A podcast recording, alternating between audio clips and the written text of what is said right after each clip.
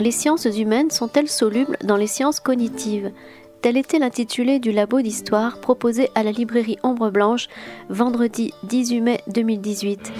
Il réunissait Sylvie Chaperon, historienne à l'université Toulouse-Jean Jaurès et spécialiste de l'histoire des femmes, du genre, de la sexualité et de la sexologie, Jean-Michel Huppé, chercheur en neurosciences et sciences cognitives au CNRS, et Jérôme Lamy, historien et sociologue des sciences au CNRS. La modération était confiée à Sonia Faure, journaliste à Libération.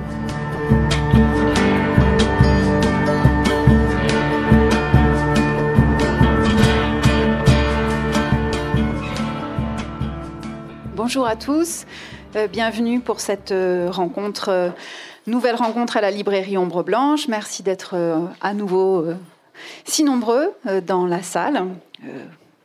Nous sommes très contents de voir que dans toutes les rencontres, dans toute la ville, le public est là. Un petit mot d'introduction pour le festival, pour ceux d'entre vous euh, qui assisteraient là à leur première euh, rencontre. Euh, l'histoire à venir est née en 2017 à Toulouse. c'est donc la deuxième édition, organisée conjointement par la librairie Ombre Blanche qui vous accueille aujourd'hui, le Théâtre Garonne, les éditions Anacarsis et l'Université de Toulouse, une entreprise collective, intellectuelle, qui vise à justement partager, les savoirs et permettre au public toulousain et d'au-delà, puisque nous avons plusieurs amis du festival qui viennent de plus loin de euh, voir la recherche en train de se faire, de participer, de collaborer, d'écouter, de débattre. Et donc, c'est ce que nous vous invitons aujourd'hui à faire pour cette rencontre euh, que je vais présenter dans un instant. Un petit mot pour vous rappeler donc qu'il y a une immense programmation. Euh, explorez-la et venez nous retrouver dans d'autres endroits. Un petit mot sur ce que nous appelons la participation libre et gratuite. Désolé de, de se répéter, le festival est en entrée libre, il est gratuit pour ceux qui n'ont pas les moyens. Et si vous avez un peu de moyens, vous avez une urne à la sortie et c'est euh, cette économie euh, de la culture qui nous permet de la rendre accessible au plus grand nombre euh, en fonction des moyens de chacun. Alors, une rencontre aujourd'hui. Les sciences humaines sont-elles solubles dans les sciences cognitives? On doit à, l'un de nos invités, Jean-Michel Huppé, cette belle question. question qui a émergé des discussions, justement, de nos invités euh, une rencontre qui fait écho, pour ceux d'entre vous qui étaient là hier à 14h, qui fait écho déjà à celle que nous avions posée hier sur cette question des neurosciences. Et donc vous voyez comment, euh, en fait, il y a derrière ce débat le même objectif euh, que celui de plusieurs rencontres. Hein. c'est comment l'histoire et les sciences du vivant peuvent se rencontrer, comment elles peuvent dialoguer. Et surtout, en tant qu'historien, j'ai oublié de me présenter, excusez-moi, Claire Jude, co-organisatrice et historienne. Pour nous, en tant qu'historiens, ce qui important, c'est d'affirmer que si on veut dialoguer avec les sciences, c'est pas seulement pour être toujours l'espèce de caution historique, de dire ah bah oui, ça existait un peu avant ou on a ça dans le passé. On a, en tant que chercheur en histoire, en sciences sociales, en sociologie, des choses à dire, des contributions à apporter dans la discussion qui ne sont pas seulement d'ordre euh, justement anecdotique sur le passé. Et vous allez le voir, c'est justement la discussion qui a été euh, construite aujourd'hui sur comment les sciences sociales peuvent-elles contribuer justement à ce que sont aujourd'hui les neurosciences. Alors, je vais laisser la modératrice euh, de la rencontre, Sonia Faure, euh, vous introduire et vous présenter les, différentes, les différents intervenants. Sonia Faure, journaliste à Libération et collabore aux pages ID, et elle a accepté, vous allez le voir, d'animer et de travailler en amont avec nos trois chercheurs, justement, pour rendre compte de leurs travaux. Merci à tous, et Sonia, je vous laisse la parole. Merci beaucoup. Alors merci aux organisateurs euh, euh, de, ces, conférences. Merci à vous tous donc d'être réunis ici pour, euh, cette, table ronde autour du thème, Claire l'a rappelé, les sciences humaines sont-elles solubles dans les sciences cognitives? Alors en préparant justement cette, cette, rencontre, je suis tombée sur un, sur un article dans la presse, dans Libération, j'ai pas été bien loin, qui me semble assez, euh, assez significatif de la place des neurosciences aujourd'hui dans le débat public et médiatique. Alors le titre de cet article, c'était On a découvert les neurones de l'amour parental. Mazette. C'était euh, c'est très impressionnant. Euh, et les, chercheurs disaient qu'effectivement, grâce aux, expérimentations sur des souris, mais c'était assez facilement transposable, expliquait-il à l'homme, euh, en tout cas c'est comme ça que le journaliste aussi présentait les choses, on pourrait à terme permettre de venir en aide à de jeunes parents ayant des difficultés émotionnelles vis-à-vis de leur bébé. Donc on voit bien à quel point dans tous les domaines aujourd'hui, euh, qu'on soit loin du monde scientifique comme euh, je le suis, comme certains de vous le sont peut-être, on a tous entendu parler des neurosciences, des sciences cognitives, et euh, comment le, cerveau, les neurones, semblent aujourd'hui avoir réponse à tout, donc même à l'éducation des bébés. Donc le préfixe neuro s'est ajouté partout. On parle aujourd'hui de neurodroit, on parle de neurosexisme et de neuroféminisme. On y reviendra euh, avec Sylvie Chaperon en quelques instants. Euh, on parle de neurohistoire, de neuroéconomie aussi. Ça, on va aussi en parler euh, tout à l'heure. Et immanquablement, l'évocation des, neurosciences suscite d'immenses espoirs. Enfin, on comprendrait euh, bah, on pourrait percer les mystères de l'homme, les nôtres, hein. et puis euh, enfin on pourrait aussi agir, peut-être même améliorer l'humain, pour reprendre la, thématique générale humain non humain de, ces journées. Alors ça suscite d'immenses espoirs, mais ça suscite aussi d'immenses polémiques, euh, parfois très virulentes, et on l'a vu récemment dans le domaine de l'éducation nationale, avec la nomination à la tête du Conseil scientifique de l'éducation nationale euh, de Stanislas Dehaene, un psychologue euh, neurocognitiviste euh, duquel on, reparlera aussi. on sait que Jean-Michel Blanquer, le, ministre de l'Éducation, croit dur comme fer aux neurosciences et alors l'importance qu'elles peuvent avoir dans l'éducation et la pédagogie. Donc cette, euh, cette, nomination au Conseil scientifique de l'éducation nationale, on y reviendra sans doute, euh, a, suscité des craintes euh, parmi les pédagogues, certains chercheurs des sciences de l'éducation. Est-ce que les enfants vont être résumés à leur cerveau? Est-ce qu'on va oublier l'importance et l'apport de la, psychanalyse, de la psychologie, du langage, et puis aussi des inégalités sociales dans le parcours des enfants? Alors, pourquoi des controverses aussi virulentes? C'est vraiment l'objet du débat de, cet après-midi. Euh, on l'a vu, les neurosciences ont élargi leur champ d'études et s'intéressent à des domaines qui étaient traditionnellement euh, ceux des sciences sociales, d'où euh, ce frottement. Alors, les sciences cognitives ont-elles raison contre la sociologie, contre l'histoire ou la psychanalyse? Sont-elles devenues le nouveau paradigme qui nous permettra de comprendre l'humain?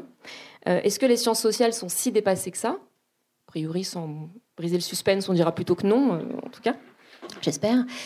Euh, et pourquoi donc sciences cognitives et sciences sociales s'opposent euh, parfois si violemment. Pour répondre euh, à, ces, à ces questions, je vous présente donc Sylvie Chaperon. Sylvie Chaperon, vous êtes professeure d'histoire contemporaine du genre à l'université Toulouse-Jean Jaurès. Vous avez coordonné notamment avec Christine Barr un dictionnaire des féministes paru au PUF en 2017, un ouvrage excellent. Euh, vous avez, c'est vrai, vous avez notamment rédigé les entrées de, Simone de Beauvoir, donc c'est d'actualité en ce moment, de Christine Delphi, d'Antoinette Fouque et d'autres moins connues mais tout aussi intéressantes. Jérôme Lamy, euh, vous êtes historien et sociologue des sciences, chargé de recherche au CNRS. Vous avez lancé avec Arnaud Saint-Martin la revue euh, Zilzel, dont on reparlera peut-être aussi, autour des sciences et des techniques, justement. Et puis Jean-Michel Huppé, euh, vous êtes chercheur en neurosciences, chargé de recherche CNRS au Centre de recherche cerveau et cognition, le laboratoire de l'Université de Toulouse, Paul Sabatier et du CNRS, c'est ça euh, Et vous êtes donc euh, le, neuroscientifique de la bande, là. Voilà, voilà. donc c'est évidemment vous qui allez, être en charge de nous présenter les neurosciences et les sciences cognitives. et, de nous dire un peu quelles ont été les, les révolutions bien réelles qu'elles ont amenées ces dernières décennies et comment elles ont profondément euh, changé la manière peut-être de penser l'humain. Merci beaucoup pour euh, cette introduction. Alors, euh, Petite introduction sur les neurosciences. Pour de quoi parle-t-elle? Alors, les neurosciences, ça étudie le, cerveau. le cerveau, c'est un organe d'une complexité absolument colossale qu'on peut étudier à de multiples niveaux. Alors, au niveau du neurone et de la transmission synaptique, donc des niveaux moléculaires, cellulaires, pluricellulaires. On peut aussi l'étudier au niveau de l'anatomie, anatomie comparée entre les espèces par exemple, et aussi au niveau des fonctions. Donc de, ça recouvre plein de niveaux d'analyse très très différents. Euh, au niveau des fonctions, alors la fonction générale du cerveau, c'est le pilotage du comportement pour simplifier. Et le comportement, euh, traditionnellement, dans, le champ des neurosciences, on le divise en euh, perception, action, motricité, mémoire et apprentissage, émotion, attention, raisonnement, langage, décision, etc ainsi que de, façon euh, plus récente et, peut-être, à mon avis, problématique, la socialité et, la conscience. L'étude de ces fonctions, justement, euh, de, cognitives, c'est l'objet des sciences cognitives dont en fait les neurosciences du comportement sont qu'une partie, si vous voulez, euh, et tout comme la psychologie expérimentale. En fait, les trois dénominations, sciences cognitives, neurosciences du comportement et psychologie expérimentale, ça se recouvre. Hein. On parle un peu de la même chose à chaque fois. Alors c'est un domaine de recherche qui est absolument passionnant, car le plus étonnant, c'est que dans cette complexité absolument phénoménale, hein, 10 milliards de neurones, euh, des, milliards de connexions, on arrive quand même à comprendre ou à avoir l'impression de comprendre quelques petites choses sur le fonctionnement du cerveau. Et euh, ce qui va nous intéresser ici spécifiquement, c'est de savoir si on, arrive à apprendre des petites choses sur, euh, enfin, l'apport des sciences cognitives à la compréhension de notre vie mentale, notre vie subjective, qui est l'objet traditionnellement euh, des sciences humaines, euh, qui, vont de la sociologie, l'anthropologie, euh, l'histoire bien sûr, même la psychanalyse, hein, pas forcément que, de sciences d'ailleurs, mais aussi justement l'histoire et la littérature qui s'intéressent à ces domaines. Alors, il me semble qu'au moins certains résultats des neurosciences, la majorité d'ailleurs anciens, des neurosciences sont essentiels pour penser l'humain sur lequel je pense qu'on ne peut plus exactement réfléchir de la même façon qu'on le faisait il y a quelques centaines d'années, que le faisait Kant, par exemple, quand il parlait des catégories euh, a priori de, l'espace et du temps. Je pense que les, connaissances sur comment fonctionne la perception nous, nous, font penser les choses différemment. Donc il y a des choses qu'on sait quand même, euh, en neuropsychologie, on a aussi beaucoup de choses qu'on a apprises sur, euh, qui nous permettent de comprendre un peu comment des dissociations de comportement sont possibles suite à des lésions cérébrales. Alors c'est pas high tech, hein, c'est juste euh, il y a une personne qui a une lésion quelque part, on observe quel est le comportement. alors des exemples, alors c'est pas forcément facile à interpréter, mais il y a Denis Forest hein, donc dans, dans un ouvrage Neuroscepticisme que je vous conseille comme introduction aux neurosciences. C'est parfois un peu compliqué parce que c'est un philosophe, mais c'est très très bien. C'est pas pour démonter les neurosciences, c'est pour savoir qu'est-ce qu'on peut apprendre vraiment dans les neurosciences. Donc il donne un exemple de la main anarchique qui a été étudiée par Anthony Marcel, qui montre une sorte de dissociation de l'intentionnalité. Et cette dissociation, alors je ne peux pas aller dans les détails trop compliqués, elle serait difficilement imaginable si on n'avait pas ce cas-là. C'est-à-dire qu'il serait impossible de réfléchir sur comment fonctionne l'intentionnalité si on n'observait pas euh, un cas de personne qui, suite à un dysfonctionnement dans son cerveau, va avoir une dissociation entre je commande ma main, mais c'est pas moi qui la commande, ou euh, c'est enfin, voilà, quelque chose, une dissociation assez subtile de l'intentionnalité. Alors, euh, je vais proposer, ça c'était juste pour situer un peu quand même l'apport des neurosciences. Maintenant, par rapport à ton débat, j'ai proposé que ce qui différencie les sciences cognitives des sciences humaines et, autres disciplines non scientifiques comme la littérature, hein, ce n'est pas leur objet d'étude, c'est leur méthode euh, d'investigation. Parce qu'effectivement, les sciences cognitives sont euh, exclusivement, ce sont des sciences expérimentales, ou de façon plus large, des sciences qui incluent les études observationnelles, mais ce sont typiquement des sciences qui sont basées sur l'épreuve. Alors, basé sur l'épreuve, qu'est-ce que ça veut dire? Pour un expérimentaliste comme moi, semble que c'est effectivement la seule méthode acceptable pour établir des, preuves. Ça passe par des expériences permettant de contrôler les choses, permettant aussi de remettre en cause tout préjugé qu'on pourrait avoir avant de faire l'expérience, et euh, en acceptant aucun argument d'autorité. Et effectivement, euh, l'appel à des figures d'autorité qui est très commun en sciences humaines, on va dire ah Piaget a dit ou Bourdieu a dit, Lévi-Strauss a dit, Lacan a dit, etc. Ça ne nous semble pas quelque chose d'acceptable euh, dans, les méthodes expérimentales. On va plutôt faire référence. Il y a dans euh, telle étude, euh, telle expérience a montré que, on va citer les auteurs bien sûr, mais il y a aussi des arguments un peu d'autorité hein, qui vont jouer, mais typiquement c'est l'étude qui montre et pas la pensée de l'auteur qu'on doit respecter, etc. Donc, donc je peux comprendre que pour un expérimentaliste, on se demande un peu qu'est-ce qu'il pourrait y avoir comme autre méthode que de faire des expériences. Alors, cependant, j'ai eu la chance depuis quelques années de discuter avec euh, mes collègues des sciences humaines de, l'université du, Mirail euh, Jean Jaurès, et j'ai compris, il me semble, quelques petites choses sur la façon dont les sciences humaines utilisent euh, également, pas seulement, des méthodes qui ne sont pas fondées sur l'épreuve au sens où, nous l'entendons. Et une de ces méthodes, essentiellement en histoire, ça tombe bien, c'est le récit, la narration.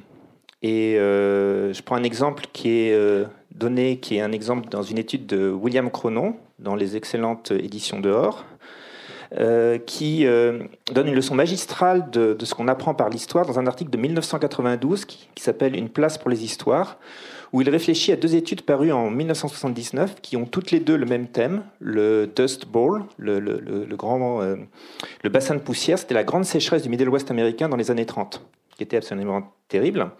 Et ces deux études publiées en 79, toutes les deux, arrivent à des conclusions diamétralement opposées sur le rapport de l'homme à son environnement. Dans un cas, il est inadapté et irresponsable. D'accord? C'est parce qu'il n'a pas, il a vraiment rien compris à, l'écosystème. Euh, ce qui fait écho effectivement au réchauffement climatique actuellement. Hein. Et l'autre étude va mettre en avant le comportement héroïque de l'humain qui, dans des conditions absolument terribles, a réussi à surmonter les difficultés. Euh, et là, par rapport au climat, c'est vive la, la géo-ingénierie, par exemple. Alors l'intérêt, c'est que Cronon, il montre l'intérêt de ces narrations, qui toutes les deux vont être à la fois partielles, voire partiales, mais qui donnent un sens, éclairent toutes les deux sur un phénomène particulier. Et euh, la métaphore du projecteur, je pense, est pertinente, euh, parce qu'un projecteur sur une scène complexe va révéler de façon différente, suivant la position du projecteur, le point de vue. Certains éclairages vont être plus informatifs que d'autres. D'accord? Euh, D'autres, au contraire, vont être erronés, peut-être créer des illusions visuelles, hein, pour filer la métaphore. Il y a donc des histoires plus ou moins bonnes, mais cela ne remet pas en cause la nécessité d'éclairer un phénomène depuis quelque part. Et chaque nouvel éclairage peut contribuer à une meilleure compréhension du phénomène. Les sciences humaines sont conscientes des limites du point de vue, c'est pour cela que dans, le meilleur des cas, elles vont faire l'effort de détailler également les caractéristiques du projecteur, c'est-à-dire d'où elles parlent. Par exemple, Cronon lui-même dit qu'il était euh, militant écologiste. Alors, ce dont je me suis rendu compte, pour finir euh, cette euh, intervention, c'est que le récit était aussi une part essentielle de la preuve dans les sciences expérimentales. C'est-à-dire les, les, expériences scientifiques cherchent, mais que les chercheurs font rarement ce travail d'explication du point de vue. Dans la recherche fondée sur les preuves, souvent on dit que les faits sont censés parler d'eux-mêmes. Et ça, c'est un argument qui est répété tel quel, justement, euh, par les défenseurs du, comité de Stanislas Dehaene, hein, au moment de la controverse dans les articles dans l'IB, dans, Le Monde, etc. Et des gens comme Franck Ramu, Jérôme Sacure, Elena Pasculini, les deux derniers, pourtant le titre de philosophe, utilisent ces expressions. Or, que les faits ne soient pas contaminés par des valeurs et des intérêts, le chercheur, la communauté, la société, c'est vraiment euh, l'illusion scientiste construite au XIXe siècle et euh, illusion largement exposée, notamment par les travaux de Bonneau-Latour. Mais en fait, nul besoin de déconstruire philosophiquement cette, euh, je dirais, cette naïveté épistémologique. Il suffit de penser à, l'utilisation des faits, justement, qui parlent d'eux-mêmes expérimentaux, dans la fabrique de l'ignorance, le tabac, l'amiante, le glyphosate, les Donc je propose, en fait, pour conclure, que la méthodologie, en fait, ne diffère pas tant que ça entre les sciences humaines et les sciences expérimentales, que toutes les deux racontent des histoires, mais que seules les sciences humaines semblent euh, en être conscientes, au moins dans le meilleur des cas. Et, la leçon, c'est qu'il euh, semble que ce sont les sciences humaines qui peuvent, euh, s'efforcer à davantage d'objectivité que les sciences expérimentales. Merci beaucoup. Alors justement, Sylvie Chaperon, il y a un, champ d'études où ces, biais méthodologiques semblent parfois patents. Le fait de ne pas forcément dire d'où on parle quand on, fait des sciences cognitives, c'est le domaine du genre des études de genre. Alors on parle même de, neurosexisme euh, parfois, c'est un, terme euh, anglais, hein, c'est un anglicisme. Euh, est-ce que les neurosciences finalement sont plus sexistes que les autres sciences? Non, il n'y a pas de raison d'ailleurs. Hein. Elles, ne sont pas plus sexistes que les autres sciences et, elles ne sont pas que sexistes, hein, comme l'a rappelé euh, Jean-Michel, elles, produisent aussi des choses très intéressantes, mais euh, elles bénéficient d'une médiatisation considérable. vous vous rappelez ce titre là sur les neurones euh, parentales. parce, parce qu'il y a un vrai engouement, il y a une mode, hein, et, et, du coup il y a une vulgarisation, il y a des échos médiatiques très importants. Et, c'est intéressant d'ailleurs de voir que la science, qui a quand même cette réputation euh, de, sérieux, de scientificité, d'objectivité, est sujet à des modes. Il n'y a, rien de plus irrationnel que des modes. Hein. Et donc voilà, les, neurosciences ont, la cote en ce moment, et, donc il y a une très forte médiatisation de la moindre découverte. Euh, entre guillemets, pour les découvertes. Donc effectivement, les, anglo-saxons parlent de neurosciences ou de neuroféminisme. Hein. Euh, de neuro, oui, pardon, de neurosexisme et de neuroféminisme, oui, tout à fait. Alors, je vais en donner, euh, je vais en donner euh, quelques quelques exemples. Alors, rappelez quand même que c'est pas euh, que c'est pas complètement nouveau. Hein. Il y a la terminologie nouvelle de neurosciences qui fait qu'on a l'impression que c'est une science nouvelle, mais les médecins s'intéressent au cerveau depuis qu'il y a une médecine. Hein. Donc, le savoir sur le cerveau est très ancien et il a il a connu d'ailleurs lui aussi des modes et des explications différentes. Alors, qu'est-ce qu'on appelle le neurosexisme? Eh bien, c'est déjà d'abord la démarche qui consiste à euh, chercher des différences euh, entre les sexes dans leur cerveau, c'est-à-dire à euh, chercher le sexe du cerveau, pour le dire un peu de façon... Alors, bon, on peut me dire, mais oui, mais c'est très légitime, après tout, pourquoi on ne ferait pas de recherche sur les différences entre les sexes dans le cerveau? Mais si je formulais l'hypothèse autrement, c'est-à-dire on va chercher les différences entre les, dans le cerveau entre les blancs et les noirs, tout de suite, il y aurait effectivement un un frisson d'horreur qui, euh, qui parcourrait la salle. Par contre, le fait qu'on pense les sexes comme biologiquement très différents, ça reste quelque chose de très ancré. Hein. et, c'est bien là-dessus, bien sûr, que le, féminisme va, protester. Alors, euh, c'est donc d'aller chercher des différences euh, dans le fonctionnement hein, ou dans la structure cérébrale selon le sexe, mais c'est aussi, c'est le deuxième volet du neurosexisme, c'est d'en déduire des conséquences sur les comportements, les capacités, les aptitudes, etc. Hein. Autrement dit, qu'il y a une sorte de destin anatomique hein, de la structure cérébrale où le fonctionnement cérébral euh, pourrait donner lieu à des aptitudes. Bon, bien sûr, les féministes ne veulent pas en entendre parler. Hein. Euh, et on a donc des euh, neuroféministes. Alors, je dis neuroféministes parce qu'elles sont bien obligées pour critiquer ces assertions d'aller justement interroger la démarche expérimentale qui fait preuve. Hein. Euh, c'est-à-dire que ce neuroféminisme a une démarche scientifique. Il s'agit de déconstruire le fait scientifique qui prouverait qu'il y a des différences entre les sexes naturels. Bon. Alors je peux vous en donner quelques exemples. Euh, rappelez là encore que c'est ancien, euh, et notamment que pendant longtemps, le poids Hein, ou la masse cérébrale, qui est effectivement différente en moyenne entre les hommes et les femmes. Hein, les hommes ont en moyenne un cerveau plus grand que les femmes. Ça, ça a longtemps justifié l'infériorité intellectuelle des femmes. Hein, il faut rappeler quand même Paul Broca, qui était euh, un médecin, mais qui était aussi euh, un sénateur, euh, a fait tout le préambule de la loi Camissé euh, qui, faisait un enseignement différent euh, pour les filles et pour les garçons. Alors c'était déjà un progrès parce qu'avant il n'y avait pas d'enseignement secondaire pour les filles. Mais c'était quand même un enseignement sciemment pensé. Alors aujourd'hui on dirait au rabais, mais sciemment pensé pour des cerveaux féminins. Hein, donc effectivement inférieurs, ne pouvant pas notamment prétendre à le, degré important d'abstraction du cerveau masculin. Plus récemment, quand même, euh, on peut noter un article de la revue Science, hein, très, très réputé, de 1982, qui euh, constatait des différences euh, dans le volume du corps calleux. Hein, le corps calleux, c'est une partie du cerveau qui, regroupe les fibres hein, qui, qui, vont partir vers les hémisphères.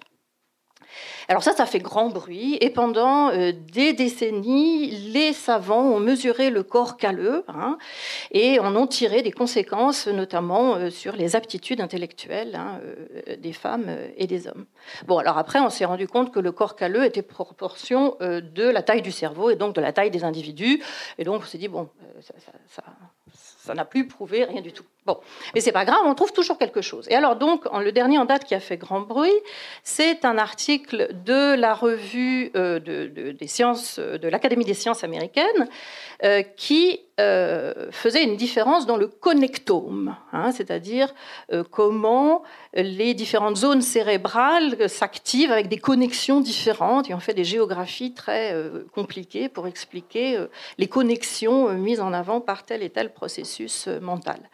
Et donc là, on en tirait des conséquences sur les aptitudes, notamment à être multitâche pour les femmes hein, et, et, monotâche. bon, voilà. Alors, euh, le travail des féministes va, euh, en venir à, déconstruire tout ça. Hein. Alors, en général, c'est assez aride parce que ben, voilà, il faut reprendre tout le protocole expérimental hein, de, A jusqu'à Z et puis démontrer que à telle et telle étape, ben, il y a des failles du raisonnement ou en tout cas quelque chose qui ne tient pas la route ou qui mériterait d'être. Euh, Alors, ce qui est bien quand même dans les sciences expérimentales et à mon avis qui différencie vraiment les sciences humaines, en tout cas l'histoire, c'est que les sciences expérimentales sont censées être reproductibles, c'est-à-dire qu'on donne toutes les conditions pour que l'expérience soit reproduite. Et en général, quand on reproduit l'expérience à grande échelle, on s'aperçoit que la première qui a fait tant de bruit, elle était fausse, voilà, et que c'est détruit par les autres. Bon, ça c'est pas mal quand même dans le dans les sciences expérimentales. Nous, en histoire, on ne peut pas reproduire un événement passé. Hein, par définition, euh, on ne peut qu'avoir des traces de cet événement passé. Bon, je fais une digression, là, je, je m'égare. Mais bon, alors donc, euh, la critique, c'est quoi? Eh bien, par exemple, c'est comment on va construire un échantillon qui serait représentatif des hommes d'un côté et des femmes de l'autre. Hein. Alors, très souvent, les échantillons, ils sont très, très étroits. On a affaire à 10 individus tirer des conclusions du cerveau humain à partir de 10 individus, évidemment, c'est un peu léger. Il y a aussi toutes les conditions d'expérimentation qui peuvent être critiquées, et notamment le fait euh, met ces individus euh, dans, un, dans, un, scanner, qui est un appareil assez bruyant, ils doivent rester complètement immobiles, ils peuvent être... Euh, recevoir des stimuli euh, par, par les sons, euh, par la vue, par des images, mais ce sont des stimuli qui n'ont rien à voir avec la vie réelle. Alors, euh, tout à l'heure, il y a euh, M. Rabaté qui nous a expliqué qu'on commençait à explorer le cerveau des chiens. Hein. Je me demande comment on tient un chien immobile dans un scanner et sans qu'il bouge. Là, j'avoue que je ne sais pas. Bon, donc il y a des conditions d'expérimentation qui font que c'est un petit peu artificiel. Et puis après, surtout, et ça, bon, Jean-Michel le dira mieux que moi, mais euh, les imageries cérébrales, euh, qu'on résume dans la presse comme montrant le fonctionnement du cerveau, en fait, c'est quelque chose de très construit. Hein. il y a un très grand appareillage euh, statistique, une cartographie, des niveaux d'abstraction très élevés. Et là aussi, ben, il, faut, il, faut, se coltiner, j'allais dire, hein, euh, tout, cet appareil statistique pour bien montrer que bon, ben voilà, il y, a des, il y a des biais scientifiques. Autrement dit, euh, les, les, imageries cérébrales ne font pas preuve, elles sont construites. Et dans la construction de ces imagineries-là, euh, de ces imageries-là, il y a quantité de choix à chaque étape qui sont faits et qui peuvent poser problème et qui peuvent avoir des biais, hein, et des biais effectivement sexistes euh, ou en tout cas euh, des postulats qui peuvent être remis en question. Merci. Alors justement, Jean-Michel Huppé, vous pouvez peut-être nous, préciser, juste avant qu'on donne la, parole à Jérôme, sur le, cette faillibilité, donc finalement, de l'imagerie cérébrale qu'on présente effectivement souvent comme totalement infaillible.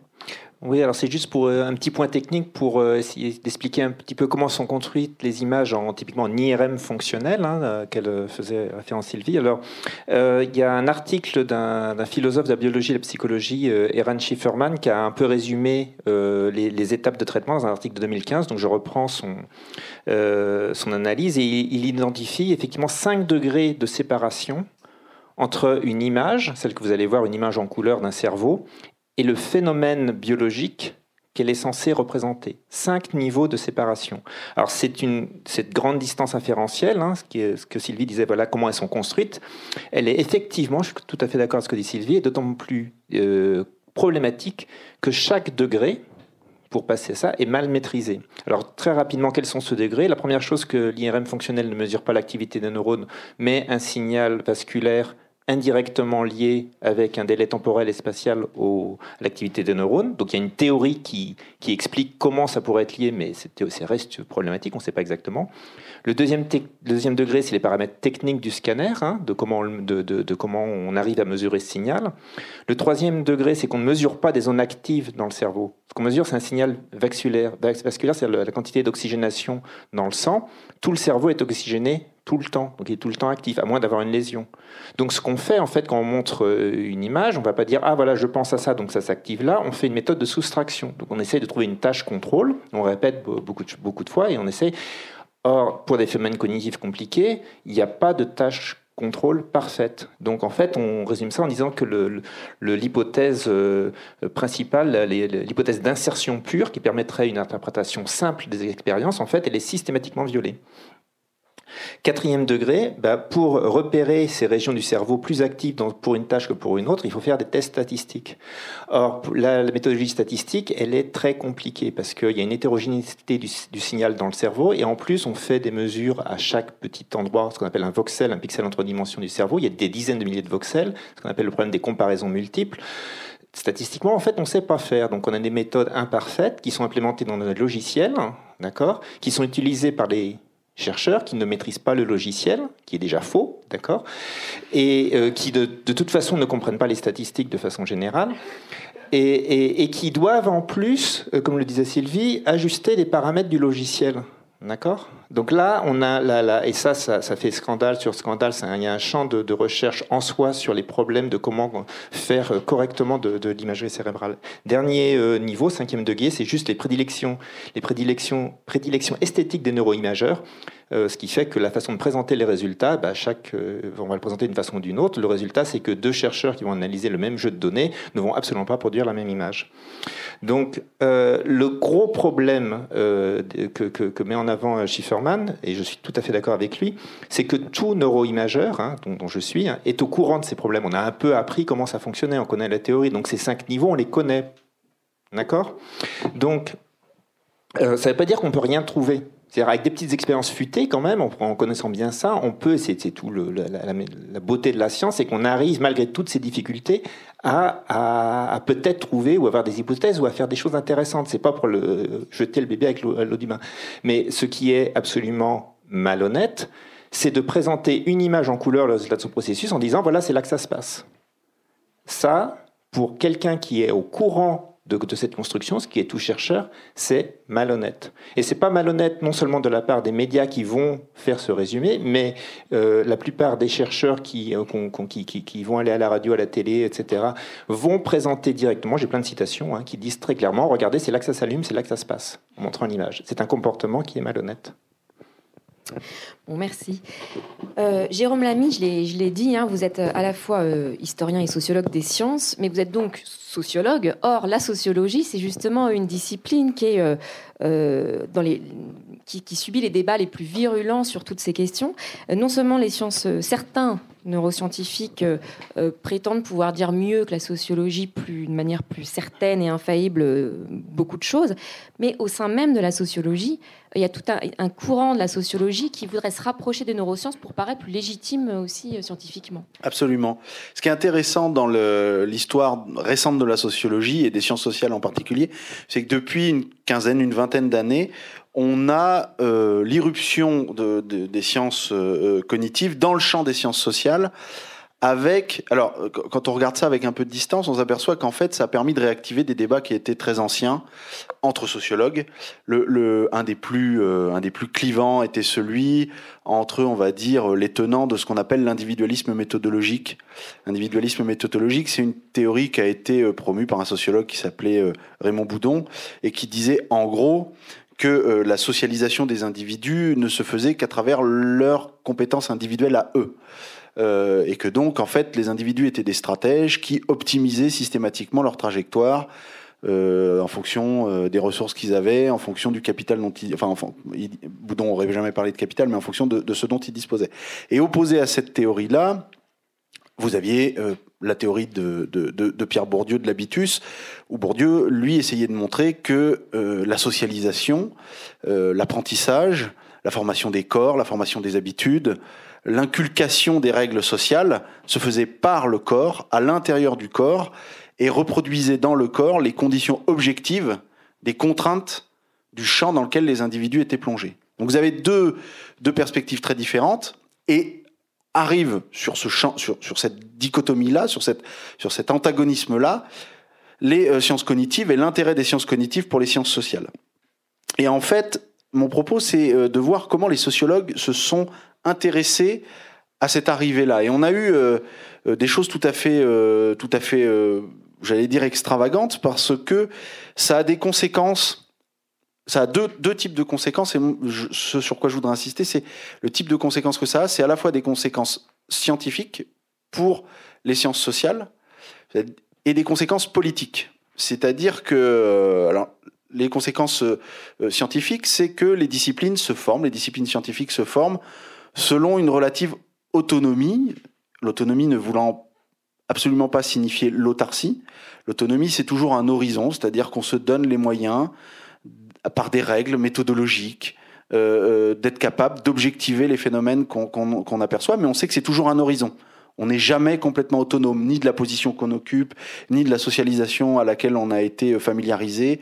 On le sait. Et plus on tente d'objectiver ça, plus on, parvient à produire une connaissance qui, tend vers l'objectivité. Mais c'est toujours une tension, c'est toujours un horizon, ça n'est jamais parfait.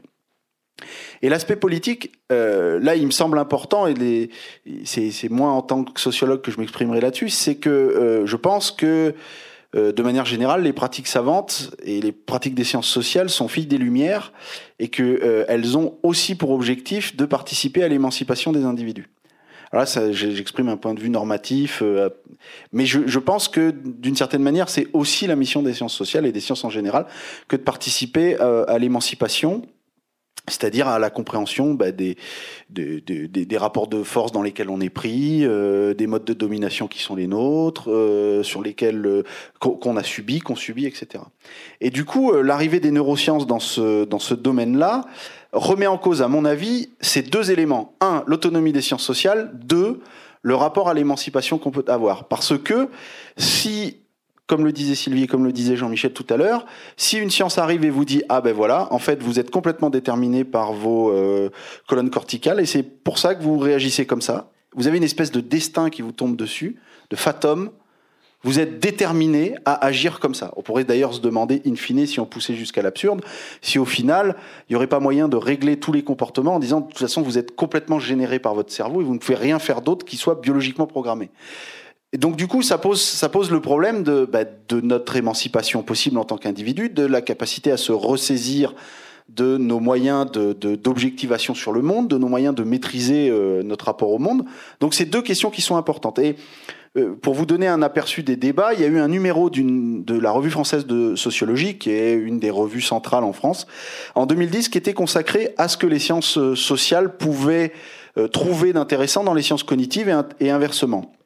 Et quand on lit ce, numéro, il, il, est très intéressant parce que d'une part, il montre que, en réalité, euh, toutes sortes de sociologues se sont intéressés aux sciences cognitives. Il y a, il y a un courant de la sociologie qu'on appelle l'ethnométhodologie, alors qui a été fondé par un, un sociologue américain qui s'appelait Harold Garfinkel. Et, et que nous dit l'ethnométhodologie? Je simplifie à la hache. C'était en gros pendant que euh, les structures sociales n'existent pas, vous êtes en permanence pendant que vous discutez, que vous, vous, vous êtes en interaction, en train de reconduire l'ordre social. C'est vous qui le faites. Il y a une compréhension minimale, voilà, du langage, etc. Mais en permanence, vous êtes en train de reconduire l'ordre social.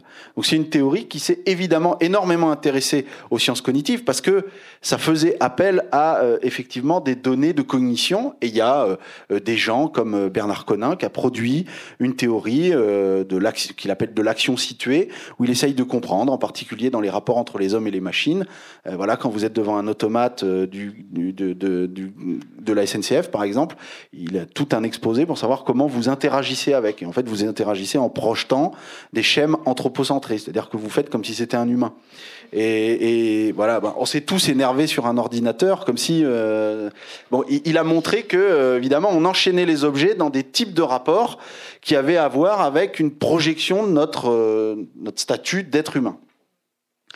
Euh, mais il y a quelque chose qui a dans ce numéro, il y avait aussi un article de Gérald Bronner, qui est un sociologue, qui lui, pour le coup, donc je vais revenir sur le livre qu'il a publié avec euh, euh Édouard Géin euh, en 2017 et qui a fait beaucoup de bruit chez les sociologues, qui s'appelle Le danger sociologique, mais et qui en gros reprend l'argument de, de l'article de 2010. Gérald Bronner, lui, disait, en fait, il faut que les sciences sociales acceptent de d'abdiquer leur méthodologie et de se fondre dans la méthodologie des sciences cognitives.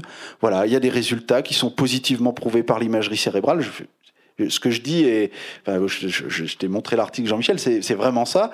Et, et, toi, tu viens de nous expliquer qu'en fait, on sait que l'imagerie, euh, ben, c'est beaucoup plus compliqué que ça. Il y a ces fameux filtres, il y a des, il y a des biais, etc. Donc, on, il part de cette idée-là et il dit, euh, en gros, il y a un énorme danger, c'est que vous êtes euh, soumis à une sociologie extrêmement déterministe. Bon, il vise celle de Bourdieu, évidemment.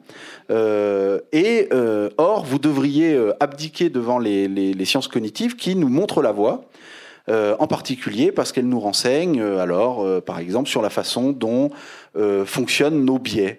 voilà, on a des biais cognitifs. Alors, le plus connu, c'est le biais de confirmation, c'est-à-dire que vous allez lire un, article de journal et en fait, vous n'allez retenir que les informations qui vont dans le sens que vous pensiez déjà à l'avance. Et les informations contradictoires, vous les éliminez. Bon, c'est un biais qui est connu, le, biais de confirmation. Et c'est un biais qu'on utilise tous les jours. La seule chose qu'il oublie de préciser, et que savent les neurocogniticiens, c'est que ce biais-là, il est très productif. Il nous pose des problèmes, mais dans la socialité de tous les jours, il fonctionne. Il, fait par exemple qu'on va éliminer des informations qu'on ne pourrait pas retenir, qui d'un point de vue de la charge mentale seraient insupportables. Donc du coup, ça n'est pas que négatif. Et euh, je voulais terminer sur ce livre-là. Euh, euh, le livre donc a été publié en novembre 2017 parce que, en gros, ce livre pose un autre problème qui est aussi un problème euh, en fait, qui, s'adresse euh, aux spécialistes des neurosciences, c'est que euh, Gérald Bronner et Edouard Géin montent en généralité systématiquement. Sylvie, tu parlais tout à l'heure des exemples qui sont faits à partir d'une cohorte très petite de, personnes. Et, et, lui, en fait, s'appuie sur des articles qui ont des cohortes très petites et il en tire une généralité sur le fonctionnement j'allais dire, de l'espèce humaine dans ces process de socialisation. Et du coup, ça pose d'énormes problèmes. C'est-à-dire que quand vous avez, alors il prend l'exemple d'une question qui est assez tordue sur la répartition du hasard, peu importe la question, mais en gros, il montre que les individus qui ont été testés euh, sont incapables de comprendre en fait la, répartition euh, hasardeuse euh, d'un certain nombre de réponses. Et en fait, ce qu'il oublie, et c'est ce, sur quoi on échangeait en amont de la réunion, c'est que 99,9% de la population n'est pas statisticienne. Donc en fait, la répartition des, données du hasard euh, ne nous concerne pas. C'est pas une compétence qu'on a acquise. Donc par là-dessus, monter en généralité qu'on est en permanence et qu'on devrait se plier aux injonctions des, sciences cognitives, euh, ça pose un certain nombre de problèmes. Et à mon avis, c'est inquiétant sur les deux points que j'ai précisés en amont. C'est inquiétant parce que d'une part, scientifiquement, ça supposerait que les sciences sociales n'apportent rien. Alors moi, je pense que les sciences sociales ont des savoirs robustes, c'est-à-dire que si on veut comprendre pourquoi il n'y a pas de fils d'ouvriers qui font l'ENA, ben, je peux vous assurer que les sociologues, ils ont des explications. Et statistiquement, euh, en enquête, en terrain, on peut expliquer pourquoi il n'y a, y a plus de fils d'ouvriers. Je dis bien il n'y a plus parce qu'il y a eu, il y a plus de fils d'ouvriers qui font l'ENA. Ça s'explique. Et, ces sciences sociales-là ne sont pas déterministes. Par exemple, euh, Bourdieu a toujours dit que l'habitus, c'était quelque chose d'ouvert et de plastique. On n'était pas déterminé à l'avance. Sinon, il n'y aurait pas ce que les sociologues aujourd'hui appellent les transclasses, c'est-à-dire des gens qui, qui, qui, passent d'une... Euh, ils ne sont pas enfermés dans une classe sociale. Et puis l'autre chose, c'est que du point de vue politique, ça me semble très dangereux, parce que, c'est ce que j'ai dit au départ, c'est euh, ça nous laisserait plus aucun choix, et, et ça voudrait dire que nous ne sommes que notre biologie, ce qui euh, poserait des questions, euh, qui ouvrent devant nous un abîme de questions euh, vraiment vertigineuses, parce que est-ce que nous ne sommes que réduits à notre biologie? Et donc dans ce cas-là, que valent nos socialisations? Que valent les échanges qu'on peut avoir? Que, valent les valeurs qu'on construit collectivement? Que valent nos formations politiques en tant qu'organisatrices de la vie sociale? À mon avis, c'est une impasse, et c'est une impasse dangereuse. Alors pendant que certains sociologues euh, rêvent, de, en se rapprochant des neurosciences, d'une euh, meilleure euh, scientificité au sens des, sciences exactes, les sciences cognitives, elles, Jean-Michel Huppé, traversent une, crise de confiance. Vous, le dites. Et vous vouliez notamment aborder l'exemple de la, neuroéconomie. Alors qu'est-ce que c'est que cette neuroéconomie? Oui, alors en fait, c'est un exemple que je vais vous essayer de vous, vous expliquer en détail, un exemple très précis. Et je suis tombé dessus en fait parce que je suis toujours surpris d'entendre parler des, progrès considérables des neurosciences. Hier, à la même session, un intervenant a dit oui, voilà, quand même les progrès considérables des neurosciences et notamment grâce à l'imagerie fonctionnelle. Euh, or, moi, dans mon domaine, je les vois pas. J'ai au contraire l'impression qu'on n'a pas beaucoup avancé, qu'on n'a pas grand, compris grand-chose de nouveau sur le fonctionnement du cerveau depuis une vingtaine d'années. Alors, euh, c'est peut-être juste parce que je suis euh, très pessimiste et désabusé, hein, donc euh, voilà. Donc, je suis allé écouter ce que racontaient mes, collègues, hein, qui sont plus enthousiastes, ceux qu'on entend à la radio. Donc, je suis allé écouter des gens sérieux à, à la conversation scientifique d'Étienne Klein sur France Culture. Et euh, deux, collègues proches de mon domaine, euh, Béchir Geraya, qui est à Neurospin, donc le centre IRM où travaille Stanislas Dehaene, hein, et euh, Laurent Cohen, qui est aussi un neurologue qui a travaillé avec Dehaene. il n'y a peut-être pas de hasard sur ceux qui s'expriment dans les médias, ceux qui font au ministère, et, etc. Donc, tous deux parlaient également de, ils répétaient, progrès énorme des neurosciences, etc.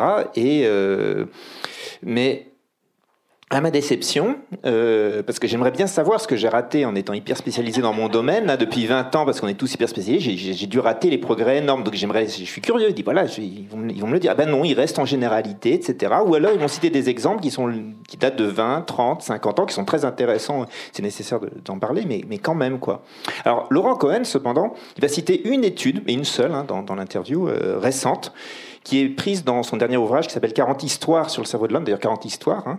Euh, et euh, c'est justement un exemple qui est pris dans le domaine qui nous intéresse ici, celui des neurosciences sociales, et plus précisément un exemple de neuroéconomie. Alors qu'est-ce que c'est que la neuroéconomie? En fait, ça désigne euh, l'étude des prises des décisions, comment on prend des décisions. Et c'est neuroéconomie, c'est même si, comme c'est le cas dans cette étude, on n'a aucune mesure de, signaux cérébraux. Hein. C'est juste comment, c'est juste là de la psychologie expérimentale.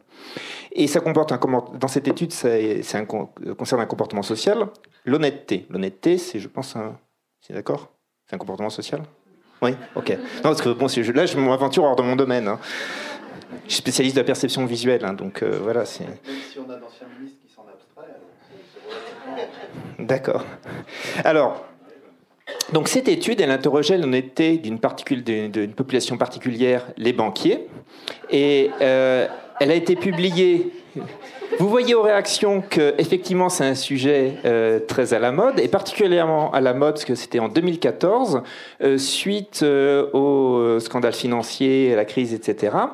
Elle a été publiée dans Nature, donc c'est une étude sérieuse parce qu'on ne publie que des découvertes majeures dans Nature. Et elle était voilà donc les auteurs ils ont Alain Cohn et ses collègues ils ont un protocole qui est expérimental qui est ingénieux. Ils demandent à des banquiers de participer à une enquête en ligne sur euh, leurs conditions de vie, euh, comment ça se passe au travail, euh, satisfaction au travail. Après quelques questions, ils leur disent Ah, maintenant, pour vous remercier, vous allez participer à une loterie vous permettant de, de gagner de l'argent. Mais pour faire ça, pour savoir si vous êtes récompensé de votre participation à l'enquête, eh ben, vous prenez une pièce de monnaie, puis vous jouez à pile ou face dix fois. Et à chaque fois, vous, vous rapportez si vous, êtes, vous avez pile ou face. Et à chaque fois que vous avez pile, vous allez pouvoir gagner 10 francs suisses. Oui, c'était une étude qui était basée à Zurich. Hein. Euh, et euh, vous aurez le total. Donc si vous avez euh, voilà, 10, fois pile, vous allez gagner 100 francs suisses. Alors c'est une étude qui est en ligne, donc il n'y a aucun moyen de savoir si on triche ou on ne triche pas. Et les yes. Donc ça c'est le cas. En revanche, et là où c'est futé, c'est qu'en prenant toute une population, on connaît la loi du hasard, c'est la loi binomiale, donc on connaît la distribution des scores. Donc on sait qu'avoir 10 fois de suite pile, c'est très rare, mais ça peut arriver. Par contre, ça ne va pas arriver chez tout le monde. Donc ce qu'on peut savoir, c'est si la population dans son ensemble a triché. D'accord? Donc, donc, non, non, c'est ingénieux. Hein. Et euh, donc, bon, ce, dont il s'aperçoit, c'est qu'effectivement, au lieu d'avoir 50% de chance d'avoir pile, c'est typiquement à 60%. Donc, il y a un certain nombre de personnes qui trichent. Bon, ça, c'est. Voilà. Mais la, manipulation qui est, qui est fine, c'est qu'ils ont deux types de populations et qu'ils ont posé un questionnaire différent. Dans un cas, ils vont poser des questions relatives à leur profession de banquiers et d'autres rapports à leurs loisirs. Avec l'idée que ces questions vont avoir un effet de, priming, hein, de les mettre dans leur, ce qu'ils appellent euh, leur, euh, euh, sais pas, un type de personnalité spéciale, un concept psychologique pour ça, en rapport avec leur profession. D'accord? Et ce, ce dont ils s'aperçoivent, c'est qu'en fait, seul le groupe qui avait des questions en rapport à la banque a triché à 60% de réponses, les autres sont au taux de 50%. Donc ils en concluent, oui, les banquiers trichent, mais uniquement quand euh, euh, il y a leur identité professionnelle qui est en jeu, c'est-à-dire, et c'est dû à une culture professionnelle du mensonge dans les banques, c'est ça qui explique la, crise des subprimes, et donc il serait urgent de réformer euh, ce système de cette culture professionnelle afin de pouvoir redonner confiance dans le système bancaire. Et d'ailleurs, première introduction, le système bancaire est euh, très important pour euh, la prospérité des économies et pour la croissance, etc. C'est l'introduction du truc. Alors ce message n'est absolument pas anecdotique. Parce qu'en fait, qu'est-ce que ça veut dire? Là, on parlait du déterministe. Ah, voilà, euh, la sociologie déresponsabilise les individus. Ben là, qu'est-ce qu'on fait? On fait de la psychologie expérimentale qui va déresponsabiliser les banquiers. C'est pas de leur faute, c'est à cause de leur culture d'entreprise. D'accord? Et euh, cette étude, en fait, c'est pas anecdotique que en Australie, en ce moment, je ne sais pas si vous avez, il y a un procès mené par la Commission royale contre les banquiers et leurs pratiques de, voyous, hein, par la Paduga. C'est un énorme scandale, très médiatisé là-bas en ce moment. Et le 6 mai dernier, il y a un économiste australien, euh, Gordon Niesies, qui a écrit une tribune libre dans le Guardian, le, le Libé local, hein, suggérant qu'il ne faudrait pas céder au plaisir populiste de lyncher les puissants, parce qu'évidemment ça amuse tout le monde hein, de voir euh, des, banquiers qui disent mais euh, là, euh, Et donc, vous, vous saviez, vous, avez, vous savez que cette personne ne pouvait pas rembourser, vous avez fait cette manipulation pour le mettre vraiment dans une. juste parce que vous alliez avoir votre pourcentage. Enfin voilà, c'est vraiment absolument terrible. Parce qu'il dit, voilà, il est possible que ce soit le fait de travailler avec l'argent qui rende les personnes malhonnêtes, en exerçant, je cite, un pouvoir psychologique. Et il cite l'étude de Cohn dans Nature 2014 comme preuve principale scientifique en faveur de cette déresponsabilisation des banquiers pour essayer d'influencer la Commission royale. Alors, je suis allé voir de près cette étude. Alors, euh, parce que moi j'aime bien regarder les, voilà, comme tu dis, de les déconstruire un peu les, les, faits, parce que effectivement l'étude elle est, elle est chouette, hein, elle est rigolote, etc. Le problème c'est que, euh, en fait, la différence entre les deux groupes, on fait un test statistique et on trouve qu'en fait, il y a seulement 3% de chances que la différence entre les deux groupes soit due au hasard. 3%, c'est faible, mais c'est pas nul. Mais c'est en dessous de 5%. Et euh, en science, on a un critère arbitraire euh, totalement injustifié, mais qui permet de publier. À moins de 5%, on publie, on dit que c'est vrai. Au-dessus, on publie pas parce qu'on sait pas. D'accord? Donc c'est pas très très fort. D'autres choses, ils sont, bah oui, mais est-ce que euh, c'est vraiment, ils ont deux conditions, euh, des questions professionnelles, des questions de loisirs, est-ce que c'est vraiment dû à la culture professionnelle des banquiers? Mais ils sont pas bêtes, ils ont testé d'autres groupes. Ils ont testé d'autres groupes de profession en ayant le même type de questions des étudiants, et dans les autres groupes, il n'y a pas de différence entre les groupes. Donc c'est que ça qu'ils mettent en avance. Le problème, c'est que tous les autres groupes trichent à peu près à 60%. Le seul groupe qui ne triche pas, c'est sur six groupes testés, c'est le groupe de banquiers à qui on a posé des questions de loisirs. Donc la conclusion, c'est qu'il y a quelque chose de spécial chez les loisirs des banquiers qui tout d'un coup, contrairement aux autres, les rend honnêtes. C'est passionnant, mais c'est histoire un peu compliquée. Après, d'un point de vue méthodologique et statistique, qu'est-ce que ça veut dire? C'est-à-dire l'hypothèse nulle qu'on c'est de dire qu'il n'y a aucune différence entre tous les groupes. C'est-à-dire qu'en fait, même l'hypothèse d'un priming, qu'est-ce que ça fait de poser des questions avant quand on demande de jouer à pile ou face? L'hypothèse que ça a un effet quelconque, elle n'est pas du tout évidente qu'on puisse influencer les gens, le mettre dans un état. Enfin, c'est une construction théorique extrêmement compliquée, donc il y a peu de chances que ça marche. Et si on refait les tests, que j'ai repris les données, etc., j'ai publié ça sur, euh, sur euh, Soc Archive, hein, donc c'est en, petit article non euh, révisé, hein, mais qui est accessible. Euh, donc si on refait le test en prenant est-ce qu'il y a des différences entre les six groupes, est-ce que celui-là est différent en moyenne des, cinq autres groupes, on trouve une probabilité de 20%. Donc largement au-dessus du seuil de 5%, donc normalement on publie pas et c'est pas vrai. Donc le résultat statistique est biaisé, c'est-à-dire qu'ils ont fait une petite astuce statistique pour le rendre publiable et considérer l'histoire. Donc en fait, d'un point de vue purement statistique, ça se déconstruit complètement. Et euh, effectivement, au niveau de la construction théorique, elle est extrêmement élaborée et en fait, c'est très très faible. Même si l'idée, pourquoi pas, hein, mais euh, de dire voilà, on a une autorité, est-ce que ça vaut un article dans Nature qui fasse autorité et qui influence par rapport aux données de la sociologie J'en suis pas euh, euh, persuadé. Alors là, je pense que depuis le début, on a bien compris les limites des, sciences cognitives. Euh, mais alors justement, euh, Sylvie Chaperon, comment alors expliquer qu'elles ont un tel succès dans le débat public, euh, que ce soit auprès des médias, mais aussi auprès des politiques? Est-ce que c'est parce que ça semble nouveau, même si ce n'est pas tant que ça, comme vous nous l'avez dit? Est-ce que c'est parce qu'elles proposent des solutions clés, en main qui peuvent sembler optimistes? Et comment effectivement le débat public s'en empare? Et puis dans un deuxième temps, comment du coup dans ce ce contexte politique, en fait. Hein. Il y a une manière politique de reprendre en, compte les, neurosciences. Euh, quelle est la, contestation politique aussi On l'a vu avec le neurosexisme qui peut être, euh, qui peut se, qui peut tenter de lutter contre ce, contre cette hégémonie des neurosciences? Euh, oui, alors c'est assez compliqué d'expliquer comment, euh, comment peut s'expliquer un tel impact, mais, mais on peut réfléchir à partir d'un exemple qui est donc le même, hein, c'est-à-dire celui de 2013, le connectome, les différences euh, soi-disant entre des connexions euh, entre les cerveaux féminins et les, cerveaux masculins, publié dans une prestigieuse revue, donc celle de l'Académie des sciences américaines, avec un écho médiatique international. Hein, c'est-à-dire que très très vite, ça a été traduit, en tout cas une vulgarisation de cet article a été traduite dans, plein plein de langues. Alors, alors, 2013, euh, J'étais déjà, comme vous l'avez rappelé en présentant, euh, c'est-à-dire euh, euh, professeur d'histoire contemporaine du genre. C'est un fléchage qui est à mon poste. J'en suis très fière. Hein. avant, on parlait d'histoire des femmes et ce fléchage avait disparu. Mais du coup, ça me désigne comme cible, en quelque sorte, des anti-genres, hein, de, tous ceux qui, peuvent être anti-genres.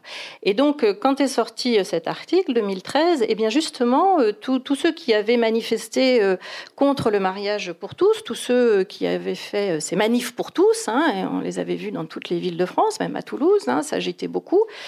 Et bien là, ils, cherchaient un nouveau combat, et le nouveau combat, ils l'ont trouvé en, étant justement contre cette théorie du genre. Voilà. Hein, et donc, et alors l'article de 2013 tombait pile poil pour dire, bah, justement, vous voyez, dans les cerveaux masculins et dans les cerveaux féminins, il y a des différences.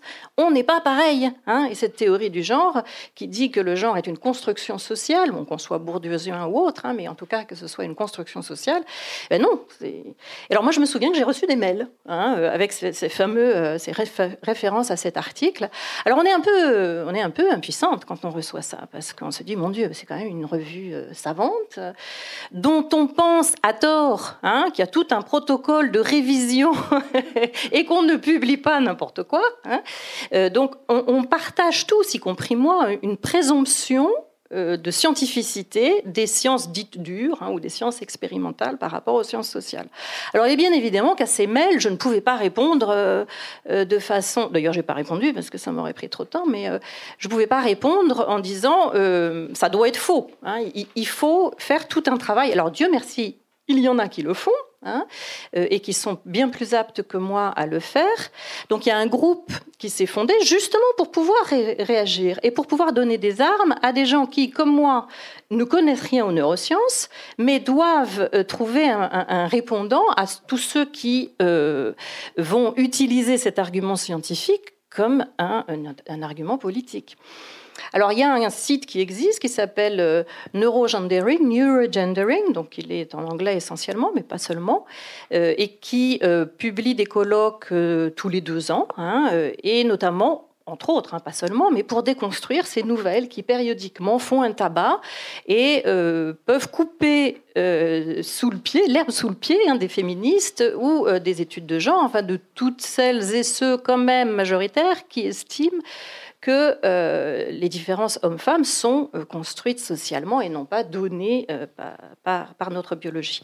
Alors, au niveau francophone, on peut aussi mettre en avant le blog que tient Odile Fillot, hein, qui est un blog qui s'appelle Allodoxia, sur la, plateforme du Monde, et qui, décortique alors, c'est vraiment très ingrat comme travail, mais elle le fait. Hein.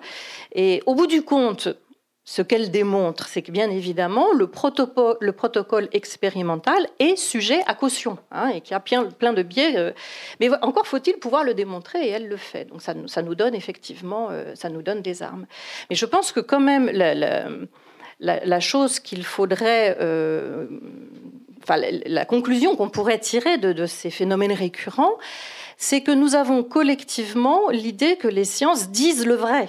Hein. les sciences, entre guillemets, dures, disent le vrai. Hein, euh, et, non, les, sciences sont, comme le rappelait Jérôme, hein, euh, elles sont euh, également imbibées de préjugés, en l'occurrence de stéréotypes de genre, qu'elles vont reproduire dans leurs activités, comme tout un chacun. c'est-à-dire que personne ne peut effectivement ne pas être dans un savoir situé, c'est-à-dire influencé énormément par tout le contexte social environnemental.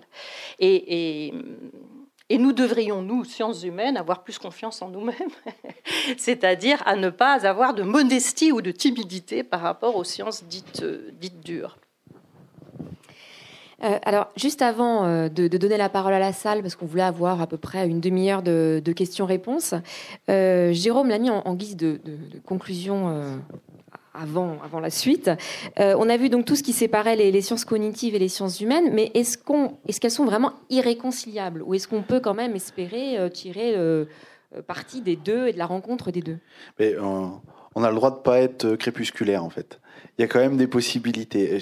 Je vais prendre deux exemples. Il y a, des chercheurs qui, du, du côté des sciences sociales, font des pas vers les, neurosciences avec l'idée qu'il y a une possibilité de travailler ensemble, mais de façon non impérialiste. C'est-à-dire, on voit très bien, euh, on connaît bien ça en histoire des sciences, il y a un moment donné, euh, quand vous lancez euh, des grands programmes européens de recherche, au début des années 2000, l'économie rafle tout.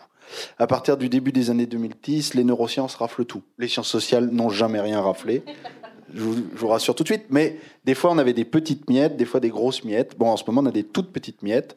Et, mais il y a quand même la possibilité d'aller travailler avec les neurosciences Et en particulier, il y a des chercheurs, Émilie Beauvais, Vincent Pidou, Francesco Panezze, qui ils sont partis d'une démarche qui rejoint absolument ce que euh, tu disais, Jean-Michel, tout à l'heure. C'est-à-dire que, par exemple, ils sont allés voir du côté des images, comment on les produisait? Euh, ils ont vu qu'il y avait des attitudes différentes. Alors, eux, ils appellent ça l'icono euh, l'iconoclasme et euh, l'iconolatrie euh, pour désigner l'attitude des, des, des, neuroscientifiques devant les images. Il y a ceux qui y croient parce que voilà, en quelque sorte, ils, se rendent aveugles aux cinq étapes que tu as décrites tout à l'heure. Et puis il y en a d'autres qui sont très critiques. Et puis là, en tant qu'historien et sociologue des sciences, on est sur des terrains qu'on connaît mieux. C'est-à-dire qu'on a des chercheurs. Il y a en particulier deux historiens américains, Laurie Aston et Peter Gallison, qui ont euh, écrit une histoire dans un livre qui s'appelle aux presses du réel, qui s'appelle Objectivité, une histoire de ce qu'on appelle la perspectivisme. Qu'est-ce qui fait que tous collectivement, quand on nous présente dans les manuels de, de sciences, quand on est à l'école, une photo, on considère que le point de vue, il n'y en a pas. La perspectivisme. Et eh ben en fait, ça, c'est une lente construction qui remonte au 19e siècle. Avant, on a un autre point de vue sur les planches anatomiques, etc. On construit socialement, euh, par l'éducation, un réflexe du regard, une manière d'orienter son œil, de distribuer son œil dans la page, de circuler sur le, sur la, sur le, sur l'image, qui fait que ça, on le reconnaît comme une image à perspective. C'est-à-dire sans point de vue. En fait, on a toujours un point de vue. C'est le nôtre en l'occurrence mais l'image tend à faire de notre point de vue, le, point de vue le plus neutre. Et ça, c'est une lente construction dont on sait qu'elle remonte au 19e siècle, qu'elle a à voir avec ce mouvement des sciences positives.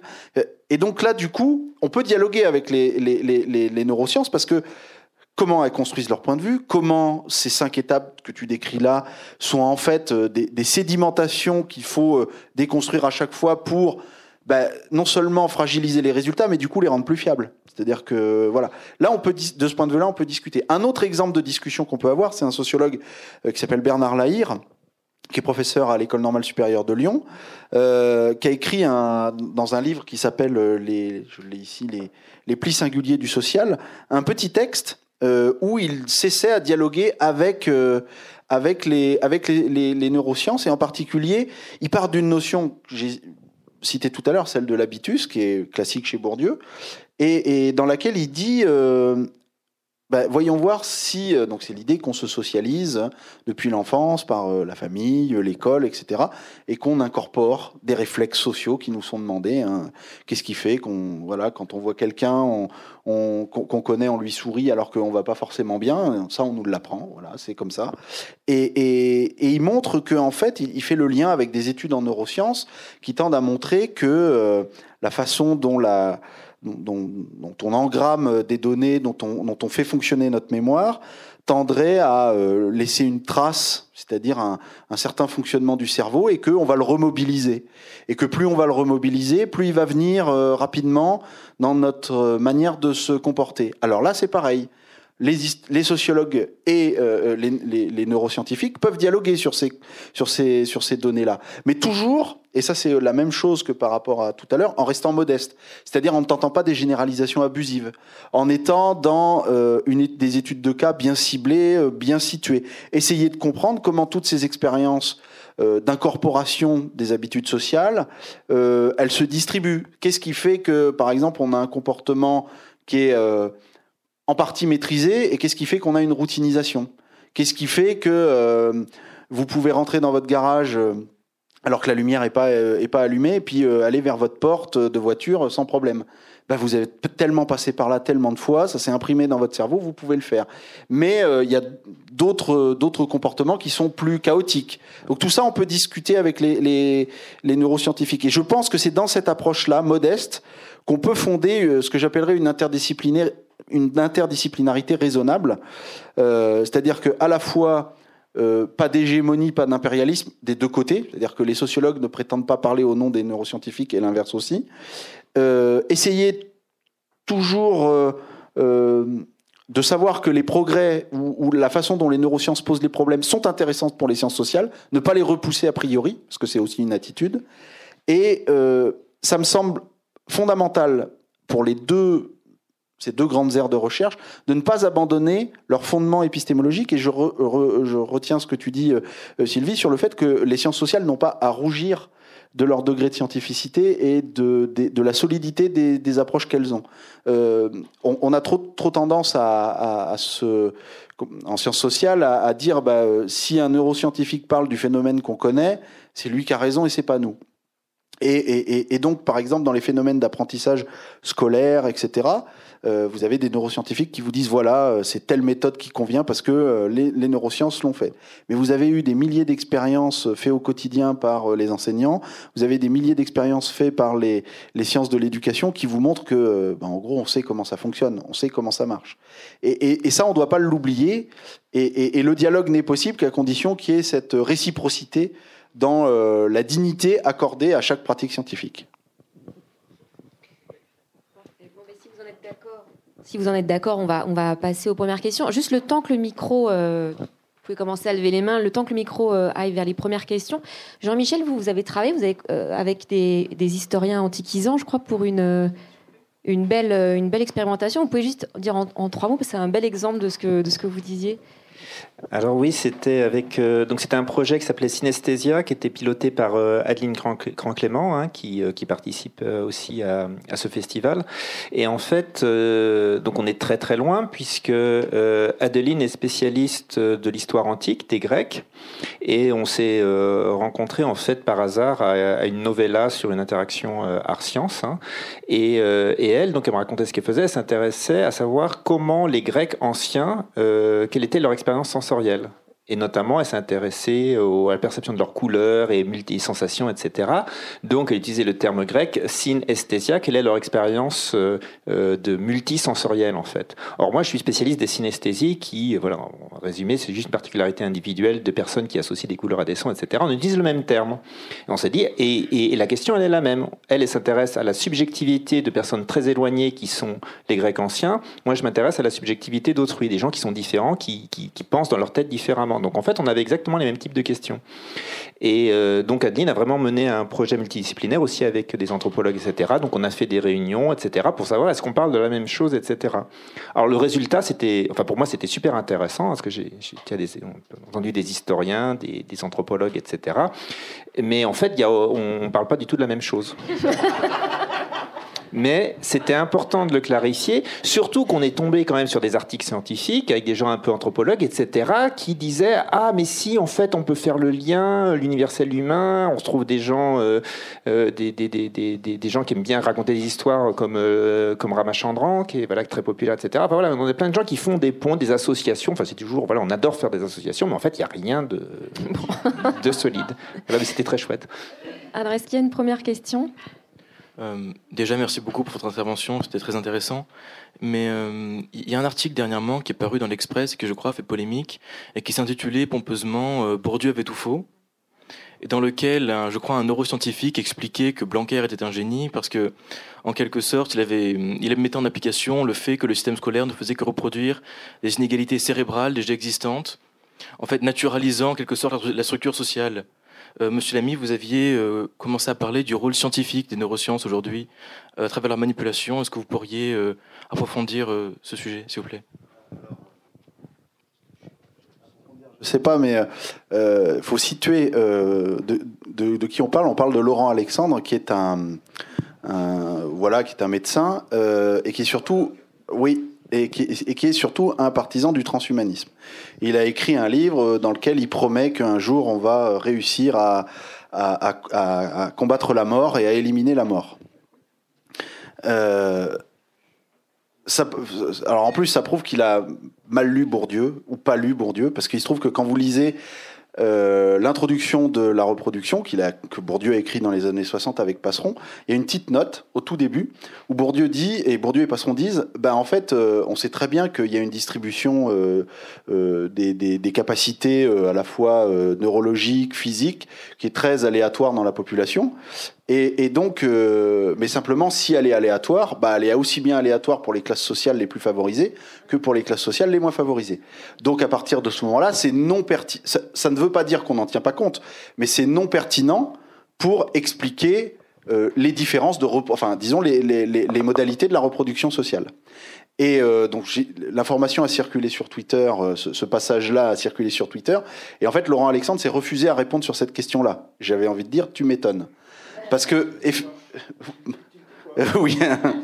Parce qu'en fait, euh, euh, c'est typiquement le genre d'argument euh, qui, consisterait à dire. En fait, ce que, promeut Laurent Alexandre, et c'est pour ça que c'est très important des deux points de vue dont j'ai parlé. C'est-à-dire du point de vue épistémologique, c'est-à-dire voilà, c'est une aberration. Hein, la distribution des inégalités biologiques si tant est que inégalité biologique aurait un sens, hein, parce que pour moi ça n'en a pas, mais je repars de son point de vue. ça n'existe pas, c'est-à-dire qu'il n'y a pas des bons qui seraient... Bah, socialement, bah, eux, ils réussissent. Hein. Si vous réussissez pas, c'est que biologiquement, vous étiez destiné à pas réussir. Donc vous vous rendez compte de l'absurdité de la chose. Et en plus, politiquement, c'est quand même un discours qu'on connaît bien. C'est le discours des meilleurs. Je veux dire, si vous... Euh, voilà, pour n'importe qui euh, a lu euh, ce qui se disait pendant la Restauration, le gouvernement des meilleurs, les meilleurs arrivent. On a, on, a ça périodiquement en histoire. On est bien armé pour le pour le voir venir. bah en fait, les meilleurs, ils sont meilleurs parce qu'ils sont meilleurs. C'est-à-dire, c'est le raisonnement tautologique par, par excellence. Et vous prenez la justification de la biologie pour dire ils sont meilleurs parce qu'en plus, c'est quasiment des élus de Dieu. C'est-à-dire, eux, les gènes, tout s'est aligné. Alors, ce qui est bizarre, c'est que c'est toujours les fils d'énarques qui ont les bons gènes. C'est bizarre. Hein. Je parle du point de vue de la reproduction chez Bourdieu. Donc, vous voyez, c'est le, le genre d'argument qui. Euh, mais celui-là, on le voit revenir assez souvent la, grande question, c'est comment des gens comme ça ont, euh, enfin, je veux dire, ont pignon sur rue. C'est-à-dire sont invités. Alors c'est un peu, ça rejoint la même chose. Là, ça pose une question, c'est-à-dire qu'ils arrivent à. Alors ils portent un discours qui est spectaculaire, euh, qui, qui, a euh, cette et puis qui est euh, faussement. comment dire fausse j'allais dire faussement oui voilà en fait c'est à dire que d'une certaine manière ils, ils font croire qu'ils sont transgressifs donc euh, du coup, euh, vous vous rendez compte, c'est normal qu'il y ait des, qui, enfin biologiquement, je vous explique que votre situation sociale, euh, elle, est ce qu'elle est. bah, alors dans ce cas-là, c'est rassurant. Bah oui, en fait, les choses sont comme elles sont. non, en fait, alors ça, c'est un, un, discours vraiment, j'allais dire, contre-émancipateur. C'est vraiment une espèce de fatalité biologique. Mais c'est important et vous avez raison de le souligner parce que, alors là, c'est un exemple paradigmatique. Vraiment, dès comme ça, quand on en a un, on se le met dans un placard et on le garde au chaud parce qu'on n'en a pas si souvent que ça. Mais c'est quand même relativement répété. Moi, je m'interroge un peu sur la, dimension extrêmement violente qui, qui, qui est dans, vous avez commencé peut-être à y répondre d'ailleurs, qui s'installe dans le sillage des neurosciences. Moi, je suis psychologue à l'hôpital et euh, bah, déjà les, TCC, tout ce courant, c'est a commencé en fait en, en désinguant la psychanalyse par le livre noir de la psychanalyse. Ça a commencé déjà d'une façon extrêmement violente. Euh, la question de l'autisme dégage une violence euh, inouïe aussi, où il s'agit toujours d'attaquer ce qui a été fait, etc. Alors qu'on critique ce qui a pu être fait, qu'on le remette en question, qu'on le remette au crible un peu d'une réflexion effectivement un peu critique, ça me semble très sain. Mais là, on n'est pas là-dedans, on est dans le procès d'intention, on est dans, des violences comme ça. Moi, je trouve que, tous ces... Euh, alors, les défenseurs du mariage pour tous, sur la question du genre, euh, c'est un peu comme si euh, ces propagandistes, hein, parce que qui sont relayés par les médias, effectivement. J'écoutais l'autre matin chez, sur France Inter, chez Domoran, un débat sur l'autisme, où il était pris, mais pour argent comptant, des thèses, mais qui sont ubuesques, enfin, euh, qui scientifiquement tiennent pas deux secondes. Alors, et, c'est validé euh, comme si c'était une évidence et qu'il n'y avait plus rien à redire là-dessus. Enfin bon, c'est quand même terrifiant. Alors, je parle pas pour Demorand dans ce que je, vais dire euh, maintenant, mais on a l'impression que ces pensées-là ont une structure fascisante quand même. Voilà. Et, et moi, je m'interroge sur la violence. Alors, pas forcément portés par les scientifiques des neurosciences les plus euh, exigeants dans leur, euh, parti, mais par des gens qui viennent instrumentaliser tout ça et qui en font un agenda politique et, euh, et, ça quand même un peu une structure fascisante parce que c'est des idées racistes, c'est des idées sexistes et surtout on s'attaque à la pensée quoi. Parce que sur l'autisme, il est vraiment question de ça. On n'a pas le droit de réfléchir. Voilà.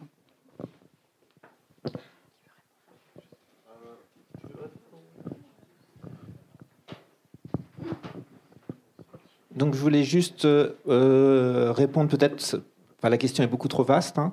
Euh, globalement, je suis assez d'accord. Euh, même beaucoup d'accord.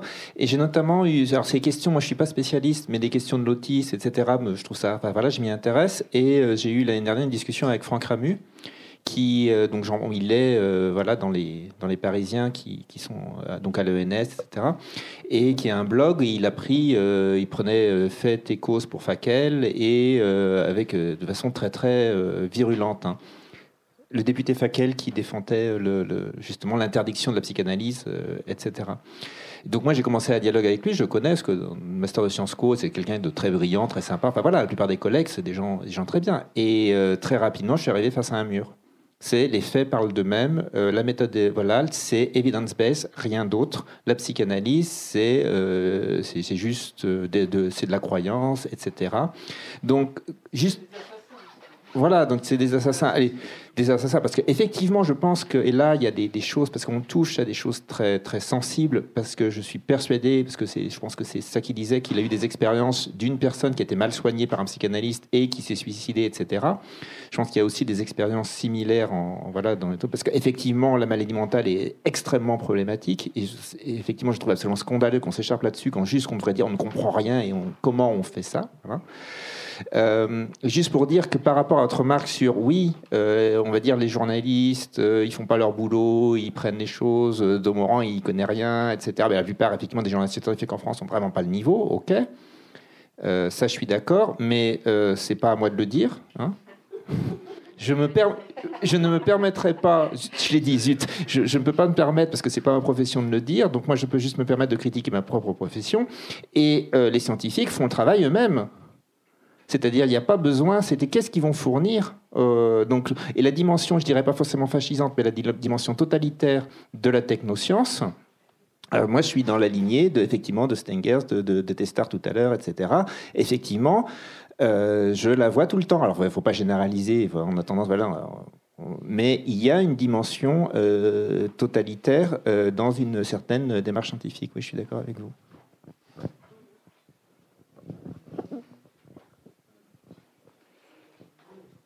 Oui, euh, merci pour euh, euh, l'organisation de ce, de ce débat. C'est vrai qu'on a, moi je suis neurobiologiste et euh, on manque cruellement d'interaction avec les autres disciplines, et en particulier l'épistémologie au sens propre, l'histoire des sciences. Euh, bon, et euh, effectivement, il y a énormément de questions qui, viennent, mais là, je voudrais juste peut-être aussi rebondir sur ce qui vient d'être dit.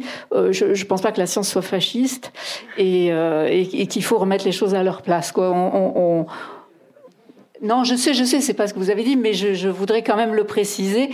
Euh, et je crois qu'on a un problème aussi euh, vraiment épistémologique que, on n'arrive pas en tant que scientifique à euh, comprendre suffisamment comment fonctionnent les autres disciplines et euh, effectivement, comme vous le disiez, euh, réintroduire le, le, le, point de vue et les, et, les, interactions qui, qui, qui mènent à, à ce qu'on peut penser. Mais justement, par rapport à ça, moi, je, je, je voudrais juste rebondir sur l'anecdote, enfin les, les, les, articles que, que, vous avez cités. pourquoi est-ce que le cerveau des femmes serait serait pas différent de celui des hommes en quoi c'est gênant? Parce que je suis, euh, on a, il y a énormément de différences dans la biologie euh, des hommes et des femmes, et euh, c'est pas parce que le, oh, ça n'implique pas qu'il y ait une, différence euh, de qualité, de voilà. Mais je suis persuadée qu'il y a des différences, comme il y a des différences hormonales, il y a des, il y a des différences. Et alors? Alors, on peut répondre à plusieurs, enfin, ça peut fournir des, réponses multiples votre question. Hein. Euh, il y a déjà le, souci de chercher des différences, parce que très souvent, pas systématiquement, chercher des différences, c'est aussi euh, chercher euh, comme disaient plusieurs sociologues, dont Christine Delphi, classer, c'est ordonner hiérarchiquement. Hein. C'est-à-dire que la recherche de différence, c'est souvent une recherche de hiérarchie, de plus et de moins. Hein. C'est une première réponse. Je sens qu'elle ne vous convainc pas. Il y a une deuxième réponse qui est plus large c'est que cette idée de chercher euh, des différences entre les hommes et les femmes suppose qu'il y a deux sexes et seulement deux sexes. Et donc, euh, euh, nous sommes, euh, par la nature, hein, divisés entre deux sexes. Or, ça, il y a toute une série de travaux faits par des scientifiques aussi, hein, pour montrer que la sexuation est un processus extrêmement complexe, hein, qui est génétique, qui est hormonal, et il n'y a pas de correspondance, parfois, entre le sexe génétique, le sexe hormonal et le sexe phénotypique, les organes génitaux. Il suffit de penser aux problèmes qu'ont les fédérations sportives pour qui est homme, qui est femme. Elles n'y arrivent toujours pas. Hein. Ça me fait penser un petit peu à l'apartheid où on avait un mal fou à dire qui est noir, qui est blanc. Ben, il n'y a, pas, a pas de limite, il n'y a pas de frontière. Hein. Voilà. Alors ça, c'est une, deuxième, euh, deuxième réponse. Hein. Euh, et en fait, il y a une troisième réponse qu'on peut donner aussi, c'est que ces différences qu'on va trouver, parce que moi, à mon avis, quand on cherche des différences, on les trouve, euh, quelles qu'elles soient. Donc on va les trouver effectivement, euh, mais que veulent-elles dire hein? Et euh, D'abord, sont-elles signifiantes? C'est-à-dire, est-ce qu'un cerveau euh, d'un individu A avec un cerveau d'un individu B ne va pas avoir autant de différences que les petites différences qu'on va trouver en moyenne entre, je ne sais pas, 400 cerveaux masculins et 400 cerveaux féminins hein? C'est-à-dire, est-ce que ces différences sont signifiantes, significatives? Et enfin, encore une autre réponse, en admettant qu'on trouve des différences significatives, d'où viennent-elles hein? C'est-à-dire que effectivement, les apprentissages, la socialisation, notre activité de tous les jours euh, va, euh, va faire que certaines zones cérébrales vont être plus euh, spécialisées que d'autres. Hein? Alors je ne sais pas, je, me, je renvoie euh, aux neuroscientifiques ici, mais j'imagine que euh, un musicien hein, euh, développe hein, des aires cérébrales beaucoup plus que, par exemple, je ne sais pas. Alors il y a le fameux exemple des, chauffeurs londoniens hein, dont on dit qu'ils ont des capacités cérébrales. Bon, voilà. C'est-à-dire que ces différences reflètent-elles le genre, c'est-à-dire les différences sociales entre hommes et femmes, ou reflètent-elles une différence biologique? Voilà les, différents niveaux de réponse qu'on pourrait donner à votre question. Merci. Mais euh, il n'empêche que là, ça constitue l'interprétation qui est faite. On ne peut pas euh, considérer que ces études n'ont pas d'objet. On peut très bien considérer, avoir souhaité euh, établir si oui ou non il y a une différence. Et là, tu parlais de Franck Ramu, mais il fait des expériences justement sur des bébés dont on peut évidemment supposer qu'il peut y avoir d'ores et déjà une, une pression sociale, mais Bon, je vais arrêter là le débat, mais euh, euh, je, pense qu'il ne faut pas confondre ce qui est euh, vraiment une, étude scientifique et les interprétations qui vont en être faites, les généralisations, les inférences qui n'ont rien à voir avec l'étude en elle-même. juste pour dire deux choses. D'abord, je ne suis pas sûr qu'on puisse désarticuler complètement les inférences qu'on a, parce que moins on en est, moins on est au clair avec, moins on s'est interrogé sur les conditions de sa propre pratique et sur la façon dont on fait sa science, moins on est à même de voir les biais qu'on introduit de type, euh, de, type comme celui-là. Et pour reprendre une expérience de psychologie très simple qui a été faite de nombreuses fois, euh, il y a des psychologues qui avaient euh, habillé un petit garçon en petite fille, qui l'avaient fait jouer, qui avait laissé des parents regarder comment jouait le petit garçon en petite fille. Et il disait, euh, pour, euh, pour, euh, pour une petite fille, elle est bien agitée. Le même petit garçon avec des vêtements de garçon avait été placé devant d'autres parents qui disaient, oh, bah, il est calme. Oui, parce qu'on projetait déjà sans s'en rendre compte. Donc, même sur des bébés, je ne suis pas sûr que ne sont pas projetés des schèmes d'interprétation, de, de, de, comportements attendus, socialement construits et engrammés depuis des millénaires, parce que quand même euh, derrière tout ça, il y a une, euh, comment dire, une manifestation d'un rôle social euh, patriarcal qui est engrammé depuis des, siècles et que, ça se manifeste. Et je voulais répondre sur un deuxième point sur la violence des échanges. Et en fait, là encore, je pense que la sociologie peut nous apporter des indications. Il y a toujours des antagonismes puissants entre les disciplines. Quand une discipline est sur le point de conquérir tous les crédits, le maximum d'institutions qu'elle peut, le plus de recrutement pour ses doctorants, elle se gênera pas pour égorger la discipline voisine. J'emploie des mots très violents, mais parce que c'est comme ça que ça fonctionne.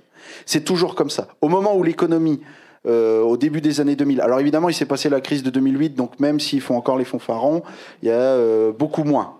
Mais depuis les années 2010, quand vous regardez les ERC, donc les European Research Council, qui sont les plus gros euh, pourvoyeurs de fonds en Europe, vous pouvez regarder, les neurosciences arrivent en tête très largement. Derrière les grandes expériences de physique, mais qui coûtent très cher pour d'autres raisons. Mais en gros, vous voyez ça monter en puissance. Donc, quand, un ensemble de disciplines euh, collectivement sentent qu'ils sont capables de faire imposer leur point de vue, eh ben, ils n'hésiteront pas à imposer leur point de vue. Et donc, de ce point de vue-là, la tentation totalitaire, euh, elle vient notamment de cette représentation que chacun dans la discipline, de la domination qu'il occupe dans le, champ de tous les champs scientifiques. Et les, sciences humaines et sociales ont l'habitude d'incorporer le fait qu'elles sont euh, en général moins bien dotées, moins, moins fortement structurées, avec des résultats moins positifs, et ont donc plus de mal, par le fait même de cet antagonisme, à lutter et, en dehors des armes d'objectivation qu'elles peuvent porter, mais qui, sont, qui vont redoubler le problème. Parce que vous dites euh, aux, neuroscientifiques, mais en fait, euh, si j'objective votre position, vous êtes en train de me dire ça parce que finalement, ma discipline vous embête pour avoir encore plus de crédit. Du coup, vous rajoutez euh, de, de, la colère et des antagonismes aux antagonismes. Je voulais dire que je plus sois sur le fait qu'il n'y a pas d'expérience neutre. Alors, contrairement à ce qu'on nous apprend en, sciences exactes, je pense qu'il n'y a pas de neutralité axiologique euh, des sciences exactes, c'est-à-dire euh, toute euh, expérience contient des valeurs.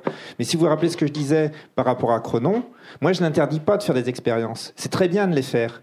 La, la, question, c'est d'essayer de prendre en compte d'où on parle et qu'est-ce qu'on met dedans. Les expériences de Cohn sur les banquiers, elles sont très rigolotes et c'est très bien qu'elles aient lieu. Mais, enfin, pourquoi pas? Enfin, c'est pas à moi de juger.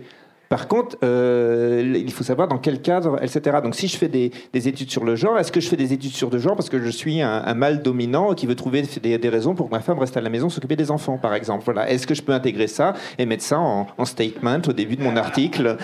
Comme ça, on verrait d'où je parle.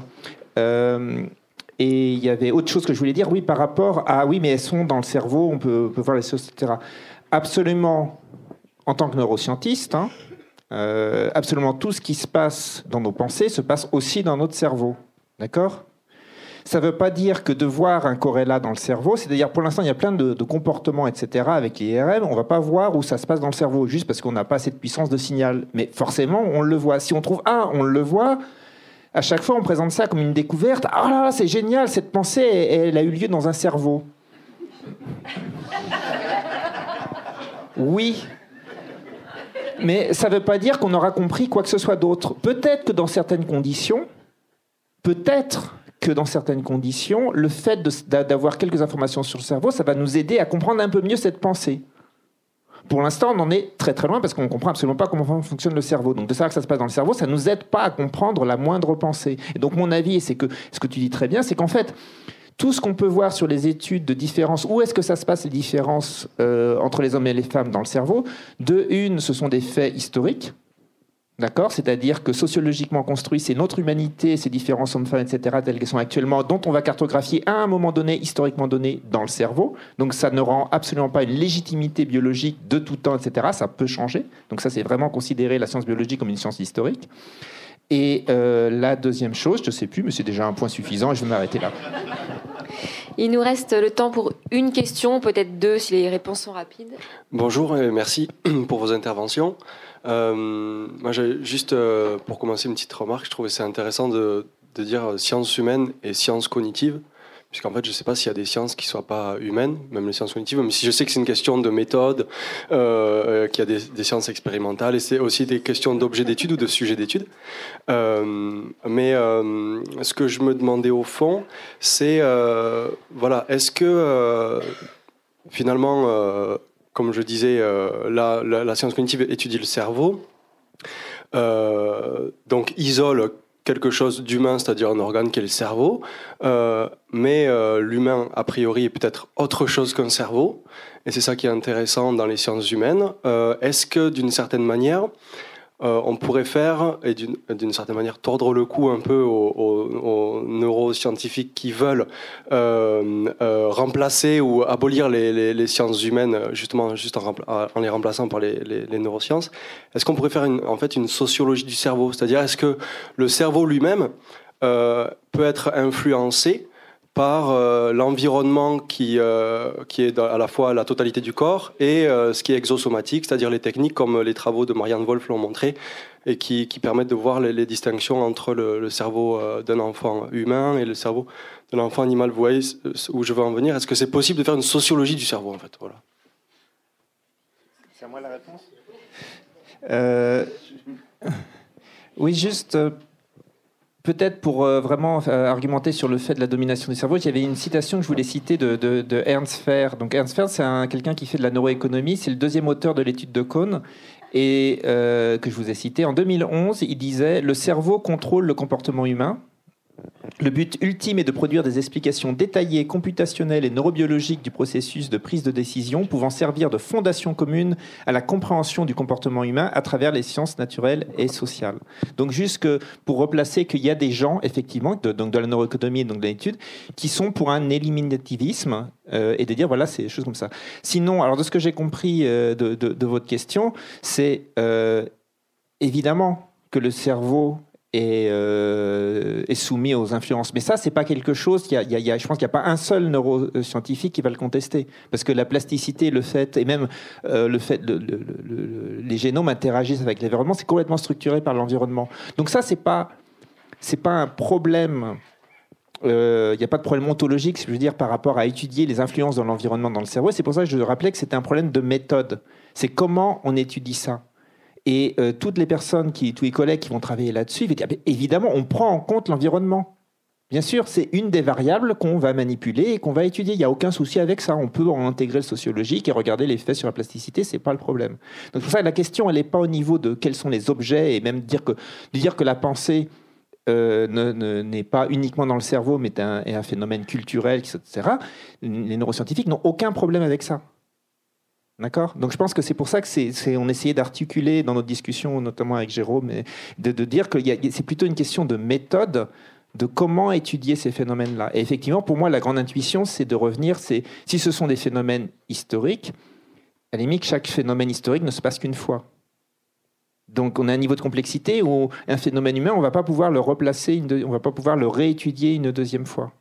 Donc à la limite, l'expérience sur les banquiers, on ne peut plus la refaire. Il fallait qu'il soit naïf. Et en fait, ces transpensiers, on pourrait l'étudier comme une expérience historique. D'accord? Donc, avec les méthodes d'interprétation, de point de vue, etc., qui sont historiques, et puis une méthode expérimentale. Donc, en fait, la, frontière est assez floue. Je ne sais pas si j'ai répondu. Euh, Je ne sais pas s'il y avait encore une question. Non, c'est fini? C'est fini. Alors, c'est fini. Merci à tous. Et merci à tous les intervenants.